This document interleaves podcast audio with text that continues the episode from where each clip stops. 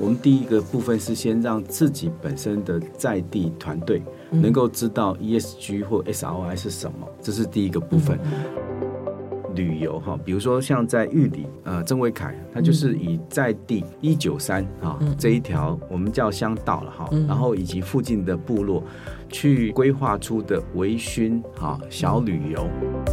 那定制渔场也是一个友善捕捞鱼的一个方式，因为它是你游进来还可以游出去这样的一个渔场，每一次捕捉大概都是洄游性鱼类的部分。欢迎收听远见 On Air，各位听众大家好，我是主持人，也是远见行销部的总经理林芳燕。今天很高兴，我们邀请远从花莲来的行政暨研考处长昆如吴昆如。各位朋友大家好，呃，我是吴昆如。所以我回过头来，就是也想问一下处长，就是说，像最近我们在十二月初带了一群台北跟全省的一些大企业的这些永续长。去到花莲，我们就是去看了，就是台泥的打卡跟华指。那当然也看了很多地方创生。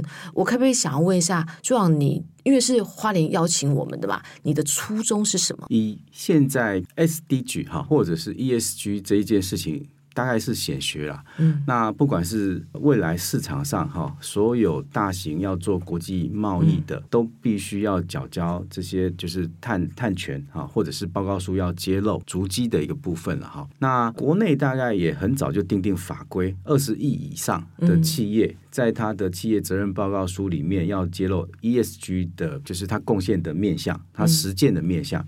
那对我们来看哦，有两件事情。第一件事情是我们本来就在实践永续，只是呢，这个永续有没有机会可以获得第二个助力？那最重要或最简单的一个助力，当然就是直接来消费。嗯，那花莲其中一个案例就是我们在卓西南安部落有一块大概两公顷以上哈，约莫的有机田。它其实是玉山金控整个契作。那过去从惯行的农田，它就是全国有机村吗？呃，有机村在罗山，在富里。啊，那我刚刚讲的是在卓溪。那富里跟罗卓溪很近吗？哎，有一段路哦，开起车来可能要将近一个小时。哦哦，卓溪是布农族啦，比较靠近中央山脉。我要谈的是说哈，因为玉山金控在从事就做它的企业社会责任的部分呢，其中有一个呃部分就是在花莲实践，在卓溪南安。啊，这一个有机田的部分，那因为它的契作，所以让在地的农友可以真的无忧的可以去从事农业的生产。那这个农业生产也帮助这块土地获得有机哈，然后另外就是生物多样性可以回来。它的环境可以变好。玉山瓦拉米这个吗？就是卓西南安的米，是玉山的米嘛？玉山金控认认有可能是哈，因为它的品牌我不知道，就是玉山金控是怎么安排。但瓦拉米步道很有名，就刚好是在卓西刚刚提到的。玉山瓦拉米很有名啊，哎，是，就它的那个他自己的那个他的品牌，是。我刚刚要提到的是说，其实企业本来就要做这件事，嗯嗯，那花莲呢？也一直在实践永续的事情。那如果能够让企业跟我们在地的这些，不管是农民、地方社团、社区，或者在实践的各单位，不管是个人或组织，能够开始有合作，这就是我们的第一个初衷啦。因为让永续要花的钱、要投资的钱，回馈到土地的钱，能够真的回回馈到永续的这些单位去。这个这也是。昆如处长想问问题，我觉得生物多样性这件事情也是各企业在做 ESG 当中，他大家都会选择的那个项目之一，因为他们在做一些事情，但是他们可以在另外一个土地做生态富裕或是生态多样性。那我们知道，我前不久才去花莲鲤鱼潭台，对不对？它旁边有一个水培所，就水产培育所。那水产培育所，就媒体报道也是花莲生物多样性一个很努力的重要基地。你可以跟我们谈一下这个这个地方？嗯，如果要从它的故事缘由，大概可以很简单来讲，因为从中央山脉一切开哈，大概花东都比较像是自己独立的一个状态，因为你知道清水断崖那边哈发生地震哈，或者是崩塌，那个路封了，我们大家都要靠自己。那过去东部这边呢，呃，我们很多的苗，不管是呃植物哈，或者是像现在的鱼苗，都必须从西部进来。所以当年在成立的时候，就希望可以在东部自己培育自己的鱼苗。那花莲很有名，像利川渔场那边，我们的吴郭鱼啦、黄金蚬都很有名。嗯嗯、早年哈，我们这些鱼苗就从水培所这边来培育培出来的。水培所有自己的一个技术，就是说我们能够把过去在乡间里面看得到，像比如说那个菊视青鲫哈，我们在一般讲的鸡蛋，哎哎，这种鱼，它已经因呃农业下很多的这些农药，它消失了。它有这个技术可以让它再培育回来原生种，嗯啊，所以水培所有这种原生种的培育技术。那我们固定每一年都会培育呃，包括像呃锦鲤。啊，现在大家喜欢养养的观赏的鱼种，或者是经济鱼种，像吴锅鱼。那每一年大概呃，我们培育后会有渔民会来买，到它的养殖的地方再去呃再去养殖。所以水培所主要是担负这个功能。那第二个部分是，它现在已经作为一个食鱼教育的重要基地哦。哎，水培所是中央的还是地方的？县政府，县政府对，在农业处下呃管辖的。嗯嗯。对，所以你们也要做食鱼教育，做什么事啊？花莲的食鱼大概分两段了哈，因为深川里海，第一个是海，海花莲最大另外一个鱼的特色是定制渔场，我们是全国定制渔场场场次最多的呃一个县市，我们大概有十三场，嗯啊，当然因为我们海岸线也是全国最长了，对，那定制渔场也是一个友善捕捞鱼的一个方式，因为它是。你游进来还可以游出去，这样的一个渔场，每一次捕捉大概都是洄游性鱼类的部分。那我们会透过海洋的定制渔场这个教育啊，以及鱼种的部分来做食鱼教育的一个部分啊。那比较有名的当然像洄游坝啊，在花莲的部分。另外一个部分我们讲的是河川啊，比较是从山上游流下来到溪这一段的，那大概就是水培所的部分。然后这一段水培所大概就会以农田跟溪川里面的鱼虾。这个生态来做所谓的食鱼教育的部分，所以不是海鱼，都是比较是河川的鱼。对对，所以水培所是以河川，就是川，嗯嗯、我们是啊，深川里海的里跟川这个位置。对，嗯嗯。所以水培所现在也有一些企业的进驻的支持吗？还是单纯就县府支持？整个预算都来自县政府。嗯嗯。对，那因为它的点实在太好了，因为哦，呃，处长有什么样的产业可以支持那个鱼鱼苗的这个生物多样性？你觉得？呃，生物多样性它有一个趋势啊，就是说，因为现在碳权在世界的交易平台上，这两年哦，大概有有被发现，就是有一些计算的认证方法可能不是那么的好啊。对那后来在今年九月，联合国那边大概有提出生物多样性的信用额度，也就是因此生物多样性反而变成另外一种重要显学。重要显学，哎、嗯，呃，应该说以水培所哈这一个呃地方，我们会很鼓励，可能有两种企业来加入。嗯、第一个部分是他自己本身跟深川里海或鱼这个位置比较有相关的，就是他自己本身在从事这一段。嗯啊，举例子啊，比如说。呃，也许他是在卖鱼苗的，或者是说他对服务河川啊有关的这些企业，都是一种他可以在这个场域里面做显象的第一件事情。第二个，其实花莲还有一个很大的特色，花莲人口三十二万，嗯、但是它每年有超过一千万以上的。旅游人次来到花莲，哎，那我们有重要几个据点，都是观光哈 人潮最多的一个部分，鲤鱼潭就是其中一个。那它刚好又在呃鲤鱼潭旁边水培所，所以因此在想要去显象自己呃就是企业品牌、环境教育或者对亲子有关的这些教育，哎，推旅游的都是一个很好的实践场域。嗯嗯嗯，就是假设是卖海鲜或是。大大型一些企业是跟河川有关系的哈，是。嗯，就跟河川有关系，其实都还蛮适合来支持的。其实我们也很很期待，像捷安特也可以来了。捷安对，因为刚好那边是一个很棒的溪脚踏这个中继点，它就有一个中继点在鲤鱼潭那边。对，所以就要看企业的 marketing 或者品牌这一段，它品牌的，同时知道去善尽呃责任，然后在企业责任报告书可以揭露。但是也有一段是在做企业的行销跟品牌的部分。现在的企业的 ESG 都有提到说，要跟企业的核心的它的 code code 要一样。然后能够去延伸到，因为生物多样性是好多企业在做 ESG 当中，它蛮是必须要做的一件事情。它做生物多样性，一方面又可以做到教育，一方面又可以做到它的品牌形象，都是一个好的题目，对，好的课题。回到就是刚刚刚刚处长提到，我们这一次我们的 ESG 共好圈。到了花莲，也参访了非常多的地方创生。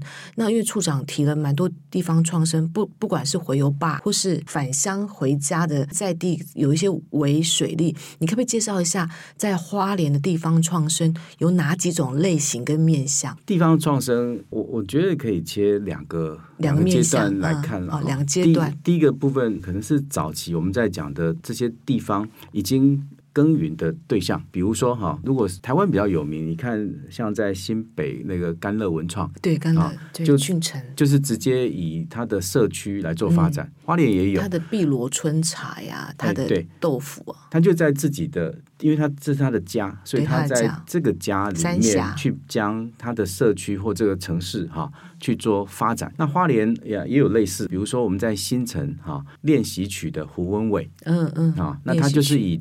公益带一群孩子打棒球，他也是返乡回家，呃，为为家乡努力，是不是有点像俊成这样？他其实算移居啊，因为他不、哦、一开始原生家庭不在花莲，那但是他花莲有这么有爱，对他就是来到花莲后。就住下来，住下来后对这块土地喜欢，哦、他根本现在在，大家也应该要叫他是花莲人。哦、然后其实跟我新住民，哎，跟我的状况一样，我也不是花莲，但我现在是花莲人，大概是这个逻辑。因为呃，不管台湾这个城市你怎么移动，你还是在台湾上，我们跟这块土地切不断了，就黏在花莲。对，那所以第一个是你在自己的家乡努力的这一个样态。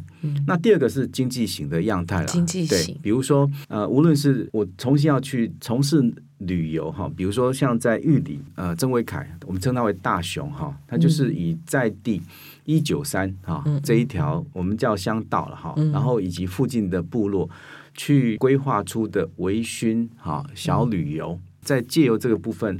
去带动附近这些部落或社区它本身的经济发展、哦嗯、啊，这是也是另外一个。那南区当然刚刚提到第一种的样态也比较有名，像古道秋生的钟宇恩呐、啊，嗯、那他本来就是有一个经济的量能，就是种米啊，他有个合作社，为了让自己的家乡被全国看见，所以。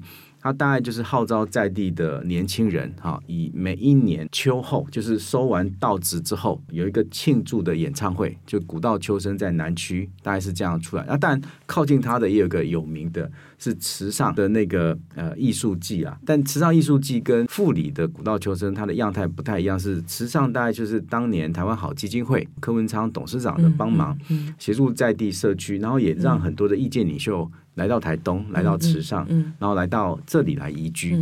富里这一段反而是在地的一些年轻人自己来规划，所以它是从土地自己再长出来，样态上会不太一样。那这是第一段，我觉得在地方创生，就是说地方的人开始想要成长。那我们现在开始要去迈入另外一个部分是，呃，要让地方创生有更多的资源。所以 ESG 或者是我们其实从去年年底到今年很用力在谈的 SRI，就是影响力投资。或影响力消费这一件事情，社会投资报酬率对不对，对？SROI，我们也期待，就是说现在的这些呃生产者，不管是农民啊，或者是社区做公益的，嗯，公益品，那往外。除了自己在产品上可以有一个消费，就是销售型的出口，但是也多了一个社会的资源，就是企业的资源，让他呃现在所生产的商品或者是他所做的事情产生一个社会影响力或意义，那可以获得第二种收入或垫高他收入这个这个思考，这样。处长，我倒是。我刚才问你说那个地方创生有哪几个类型？我我曾经看过你你做的一个报告，里面有六大花莲，一个什么海洋花莲、文化花莲，就是你你把那个地方创生分成，不知道是因为场域分还是类型分。你刚才是分的一个就是回乡嘛，就是在地区；一个是经济。但你记得你有曾经做一个这个，所以我觉得花莲好多样性，就是它地方创生所展现出来的，还有什么水利啊，它利用在地的那个天然资源来做，它真的是会发电的这个。是真的，我记得你有一个这个图嘛？哈，呃，那个图应该是这样说，就是说花莲呃比较特别。嗯、第一个是我们在政策上哈，先开始必须要切，我们称为三轴三星啊。哦，对，这是我们在政策上的一个呃施政计划。嗯，那最主要是因为它在做法跟资源的安排上要怎么去进行。嗯、三轴指的是以中央山脉这里哈为一条轴。就是森林轴，嗯，第二个是纵谷轴，嗯，就是中央山脉跟海岸山脉这中间最主要的哎纵谷这一条轴，嗯，第三个是海洋轴，海洋轴就是纵谷之外对。海边那边，对，那这个也是属于花莲的三大特性啊，就是山，然后海以及纵谷，对，嗯，三星是因为花莲太长，你如果把花莲当一个城市治理，它很难 可以顾及北花、中花、南花，对，所以它就在北花莲市吉安哈这一段为主。那当然包括新城哈这一段。第二个大概就是中区哈，像寿丰往南哈，一直到凤林、瑞穗。再就是南区哈，就是以对卓溪，呃，瑞穗也偏就是中南区这一段。那以玉里跟富里为南区这一个部分。那另外就是多亮点。因为这比较大的范围哈，它还是没有办法去涵盖到不同的区块。比如说像一九三这边有支罗部落，所以它有不同区域还会有亮点。像丰滨那边也有，那会依照它在地，不管是部落或者是社区它的特性去发展它的建设计划。这是第一个部分了。第二部分是我们在今年 SRI 的部分哈，就 ESG 面向提出六个可以合作的模式。包括最简单的消费，好像汽座；最大的当然到投资，那这中间有包括陪跑，然后另外也会有生态自工架起，这个就是刚刚讲陪跑类似的一个模式，有六大方式在做呃未来在 ESG 企业跟在地的之间合作的模式。啊，这个大概是我们已经。盘点出的一些方法论。那刚刚提到六大方式，对六大方式，就有陪跑，直接挹注资金的投资，然后也有气座，很简单的消费气座，然后还有六个，我我对我需要找资料。好，那有六大的方式，我们的读者应该蛮有兴趣的。对，所以我们从政策的结构，嗯，然后到地方的盘点。到合作模式的提出，其实也有一套方法，都已经在进行中。嗯嗯嗯，我觉得这个正好也是我要问处长下一个题目，就是这一次我们共好圈去嘛，那我们也听到六个地方创生的故事，还有另外六家虽然没有没有分享，但是我们也知道它好多，你知道十二家，我不知道有没有包含你所谓的三轴跟三星，因为我知道有海洋的啊，有回乡的啊，也有那个绿色能源的那个微水利，所以我们也知道那个。广泰能绿能，他也跟我们一家大企业非常大的电信企业开始要合作，还有各式各样合作。所以我正好要问你说，有没有什么样合作的故事？你觉得可以特别抓出来？除了刚才说玉山，玉山这个就是所谓气作，对不对？对。然后资金挹挹注就不用说了，有没有什么样合作的方式跟故事可以让处长来分享？企业这一段，当然我我得要再来想一下啊。目前大概在推动上哈。我们第一个部分是先让自己本身的在地团队能够知道 ESG 或 SRI 是什么，这是第一个部分。所以在这一年多来啊，我们先就在地已经在做类似啊这样永续的事情，然后能够有自己一套在 SRI 本身的一个方法的陈述。嗯，那当然它要去符合现在企业。他在自己做 ESG 面向哈，或者是任何呃社会公益面向这一段的扣能够衔接得上，产业特性要适合。对对，我就举几个例子来说好了。第一件事情是，他也算是返乡的二代。刚刚讲的广泰，啊，那这位常宇，哎，常宇哈，他爸爸本身其实就是台电。啊的技术的呃人员就是高阶主管退下来，所以他在电的这个能力上有一个基础存在。那他从美国回来，那他愿意在花莲留下来，那也因此他从微水力发电这个部分开始做出发。好，那这当然就是第一个部分是他自己本身有的基础。再往下下一段就是说花莲本身的特性，因为花莲没水库。可是我们的水没断过，因为我们长期有伏流水都来自中央山脉这样下来，也因此哈善用我们的河川这样的微水利，会很容易去获得电这一件事情。他们就开始去进行呃微水利发电这个研发，但是你要转成两件事。第一部分是它的商业模式，因为它的规模化要出来。那这个规模化以后，这个商品要卖给谁？这是第一段的部分。那第二段的部分是它这一件事情能不能除了类商品的销售，它可以获得 ESG 面向的支持，这是第二个部分。也因此，我们去介入辅导他，包括引呃老师借由工作坊跟陪跑撰写计划，另外就是带他去去竞赛。你说县府都做这些事啊？对，县府这么的帮助多忙，这是一个案例啊。就从故事来说的话，哈，再往下就是也帮忙他去引介。其他的资源，包括企业的、哦哦、这一段。那因此这一年来，他的成绩呃还不错哈。第一个部分，他在呃那个创业硅谷里获奖啊，然后在速发布的这一段，然后再来就是他的这个计划也获得某一些呃企业或创投呃看好啊，也获得呃未来的资金的机会，嗯嗯嗯，所以这个就是一个基础。那我们希望就是像这样的基础出来之后，整套方法可以再去让更多人知道，可以往这样的流程跟这样的陪跑。让更多的这样的案例可以出来。好，再举个例子，比如说像光复哈，我们在地另外一个原名的农友，他是原来种大豆、黄豆这个部分，他自己也有加工厂，可是他希望哈。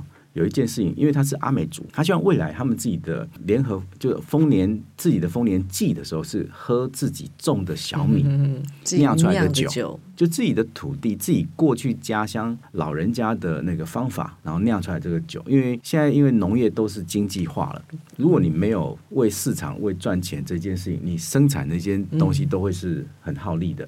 所以他也希望就是说，在文化保存这件事情之下，或者是小米原生种的保存之下。那能够让他们自己这个部落种小米，开始可以酿自己的酒，这样。那我们也介入这样的一个辅导，对。那我也想再问一下处长，就是你知道，你知道这次的两天一夜的花莲永续共好圈区，我们当初住的地方是另外一个饭店，后来这个处长鼓励我们去做一个真的是永续旅游的饭店。然后其中还有一个特别觉得特别，就是因为我们的时间很赶，然后那个处长还跟我们说，我们一定要去寿丰做一个有机农业的无感体验。那刚开始我心里想说，时间这么赶，后来去到那边，那个地方的满意度很高，然后就说大家做的学员都说待的时间太短了，所以永续观光，因为你刚才讲到说环保跟观光处是我们推动永续最重要的两两大举措嘛，所以永续旅游，你可以帮我们能够分享一下，就是你们县府在推动永续旅游做了什么事情？处长为什么要特别请我们去做那有机农业的那个五感体验？希望带给台湾的人民什么样的感受啊？第一个，我我还是要先再次谢谢方燕啊，让那个《远见》杂志有机会可以带带呃，就是这么多的企业哈，或者是呃这些推动永续的志愿者来到花莲了哈。那我觉得有时候玩哈，或者是去体验，如果没有一个引路人，你不知道它里面的内涵，对啊，所以我有几个点。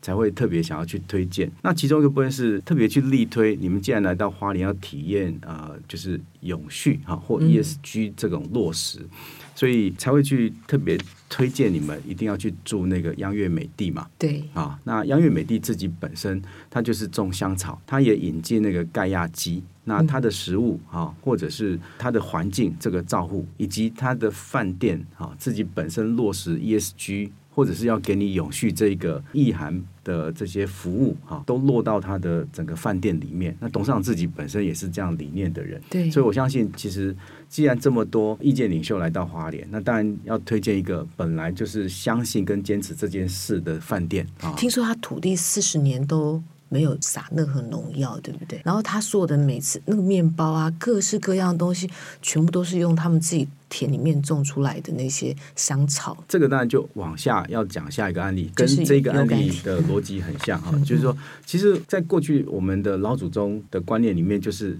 吃当令，吃在地，对，哎，对，当季当令哈，然后再就是在地。那也因此呢，刚刚提到我们另外又推荐去寿丰的呃另外一个地点是，刚好那边都是我们有机的蔬果专区，蔬果专区，对，蔬菜跟水果啊种植的专区。那个专区旁刚好也有一个私厨，呃，他不是花莲人呢，呃，他他之前，但他老婆是花莲人啊，所以他是嫁过来花莲的啦，就黏在花莲。他自己呃是远雄饭店的大厨啦，然后后来自己再出来成为私厨。那最关键一个部分是他的食材哈，就是用他旁边这些农友。种出来的这些材料，对，然后再转化成各种好的食材的一个表现，嗯、所以你可以在现场去看到食物的原型，嗯，再转到你餐盘上啊，嗯、真正它的整个厨艺的一个表现，嗯、所以你会在那个大自然环境里面吃到呃，或者是闻到最最自然的一个享受，这样。这处长要跟你回馈哦，就是这一次回来，我们有做满意度调查。然后你知道满意度调查最好的就是住，他们觉得住的真的太好了。就像你说的，他需要有引渡人。然后我们的同事，我们也常常说，我们去花莲去太多次，可是我们这一次那两天一夜看见不一样的花莲。原来花莲这么的用心在做每一件事情，然后连业者都是这么的配合，而且不能说配合吧，就是县府很重很用心，然后那个地方的这些业者。也都完全的愿意一起来支持哈。花莲还是绕回老话，永续就是日常。然后永续就是日常，这些就是他们平常就在生活，对，在落实的事情。他们就在做这样生活。对，那我们只是，我一直以为他们还是会有一点什么 惯行农法。其实现在真的，大家农民都有这么有意识抬头啊。来花莲，很多人都是为了健康，为了生活。对，对对对，所以你会想要让自己慢下来，享受生活，享受一个有品质的生命，这样。呃，现在我们录音的时间是十二月，正好县长他第二任正好满一年，对不对？然后接下去的三年，最后一题就是想要问一下处长，接下去的三年呢、啊，我相信县长还是持续着推动永续，有没有一些新的东西，或是未来想要着力更多的，可以让我们听众朋友知道？呃。第一个部分应该呃这样来看是说，对花莲接着下来的三年执政者，就是现在徐县长，我觉得他大概是从他本来的理念一直落实在做。那第一段就是刚刚在讲天地人啊自然这一件事情，本来就是他自己的核心理念。那也因此，其实。怎么去让永续或生活里面哈，能够去落实跟环境共好，然后人跟人共好，这大概就是他施政的一贯了。这是第一个部分。第二部分是他其实呃从照护面向在增加，好，所以我们在明年呃老年人呃就是弱势跟老龄哈，他每个月可以有一千块的计程车补助，嗯嗯、让他可以去就医。嗯，啊，因为过去我们大概在公车的呃老人卡是不用钱，可是有很多的部落长者他没有办法坐公车去看病，所以他需要计程车，所以我们就透过这种照护的福利去处理。那这个大概也是呃，就是徐县长身为妈妈这样特质啊，比较呃另外一部分。还有一个部分也比较大的是在经济面向跟国际面向，因为在今年花莲走向世界，世界走进花莲是很重要的一个方向。那也因此哈，如何去看二十或三十年后花莲这个城市未来城市的竞争力，能够去找到一个产业这样的基础点，好，然后跟世界不同的城市的合作或者是资源上的交流，这大概就是他未来这三年很重要的呃一个。呃，一些他正在考虑的一些事情。嗯，嗯，处长讲得很好啊，你根本是有备而来的，就是感觉就是永续跟照顾县民，就是徐县长他很核心的信念跟他的信仰。所以不管在经济环境跟社会，我觉得花莲做的相当好，因为他一直持续在做。所以接下去三年，他光把原来的政策好好的执行下去，他就会成就一个永续花莲，因为那就是他的日常，对不对？对，我我我只能讲说，跟着徐校长做事，你大概要用三倍以上的力气跟着他跑。认识昆陆市长很长一段时间，我知道你一直非常积极，可是这三年。哎，这四年你老蛮多的，对、啊，我觉得你好拼命工作，变白色。我以为你去花莲休息，不是哎，你去花莲拼命哎。我也以为他找我是去可以好好过生活，对。你们的拼命可以让一般的民众跟那边所有的这些企业啊，或者去那边的这些县民能够好好的生活。哎，其实因为现在各城市所有的首长或者是公部门的这些公务员都很辛苦，都很辛苦。必须说，就算是任何一个呃比较偏乡型城市好了，他必须要跟六都竞争，真的，他也没办法。逃开说非六都之外这一条线，因为城市的竞争这一条时间轴是不会停的。怎么办？我们远见每一次都在做那个调查，就让县府很辛苦。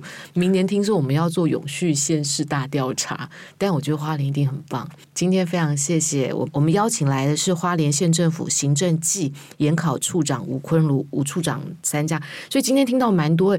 我觉得我们大家都以为我们很懂花莲，因为我们从小就是去哪里玩，去花莲玩。因为花莲是我们休闲啊，我们想呼吸的一个非常好的地方。可是想不到花莲有更多宝，而且需要。那以后我们去花莲，到底去找谁来带我们去来导览这些永续？还是我们上网可以查什么资料？所有的整个旅游都是永续旅游啊？我我觉得来花莲啊、哦，嗯、很关键一件事，先认识花莲人。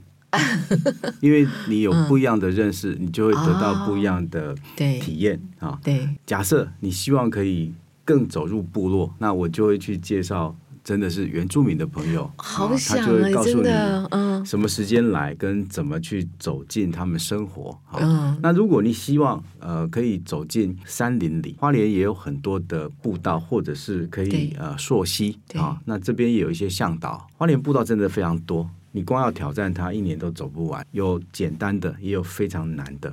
好，如果你希望它就是安静的，因为也有一些朋友哈。蛮有趣，就每一年八月到十月，大概就是金针花季最有名的。那有些朋友他反而哈是十月以后才到呃，可能赤科山或六十担山去住，因为那时候没有观光客。但他喜欢就是好好的在那边生活，因为他大概四五点就可以起来散步，吃个早餐，咸淡的看个书啊，然后晚上大概六七点八点就开始睡觉，就说他就开始养他的生活。所以每一个人。想要来花莲对平他自己的生活方法会不同，那我的鼓励就是先找到在花莲的好朋友，就可以真的是体验到花莲的生活，而不是只是去旅游。嗯嗯，太好了，谢谢昆如处长哦。呃，今天我们的就是处长的专访到此结束。那请持续收听远见 On Air，而且你要记得帮我们刷五星评价，让我们陪您轻松聊财经、产业、国际大小事。谢谢，拜拜。谢谢大家，拜拜。